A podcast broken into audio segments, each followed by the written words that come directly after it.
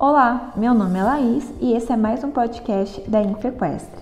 Hoje iremos abordar sobre o sistema cardiovascular e arritmia em equinos.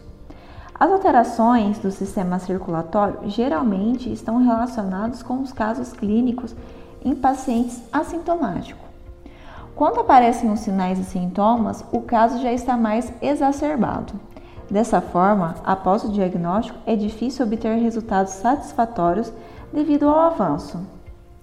As afecções podem ser primárias, que afetam diretamente o sistema circulatório, e secundárias, afetando primeiramente outros órgãos, que ocasionará comprometimento cardíaco e vascular.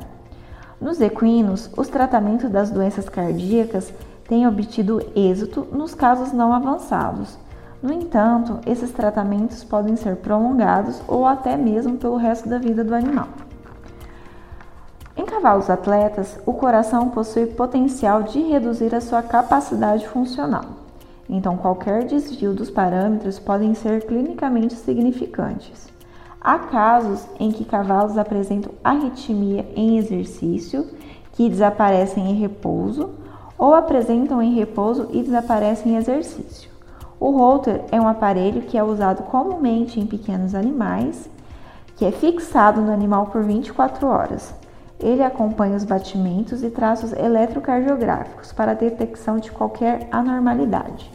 O ideal é sempre manter o acompanhamento clínico do cavalo atleta com consultas e exames de rotina, objetivando sempre o diagnóstico mais precoce possível, evitando alterações que podem limitar a carreira esportiva do animal.